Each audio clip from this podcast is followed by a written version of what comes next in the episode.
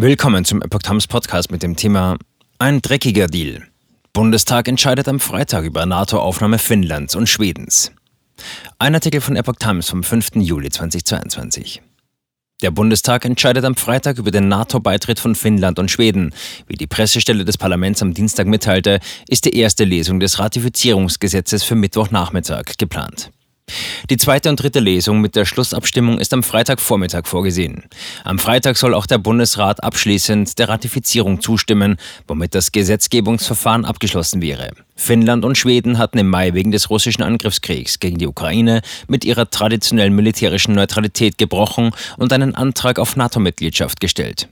Die NATO hat am Dienstag den Ratifizierungsprozess offiziell eingeleitet. Die Botschafter der 30 NATO-Staaten unterzeichneten dazu in Brüssel die Beitrittsprotokolle für die beiden nordischen Länder.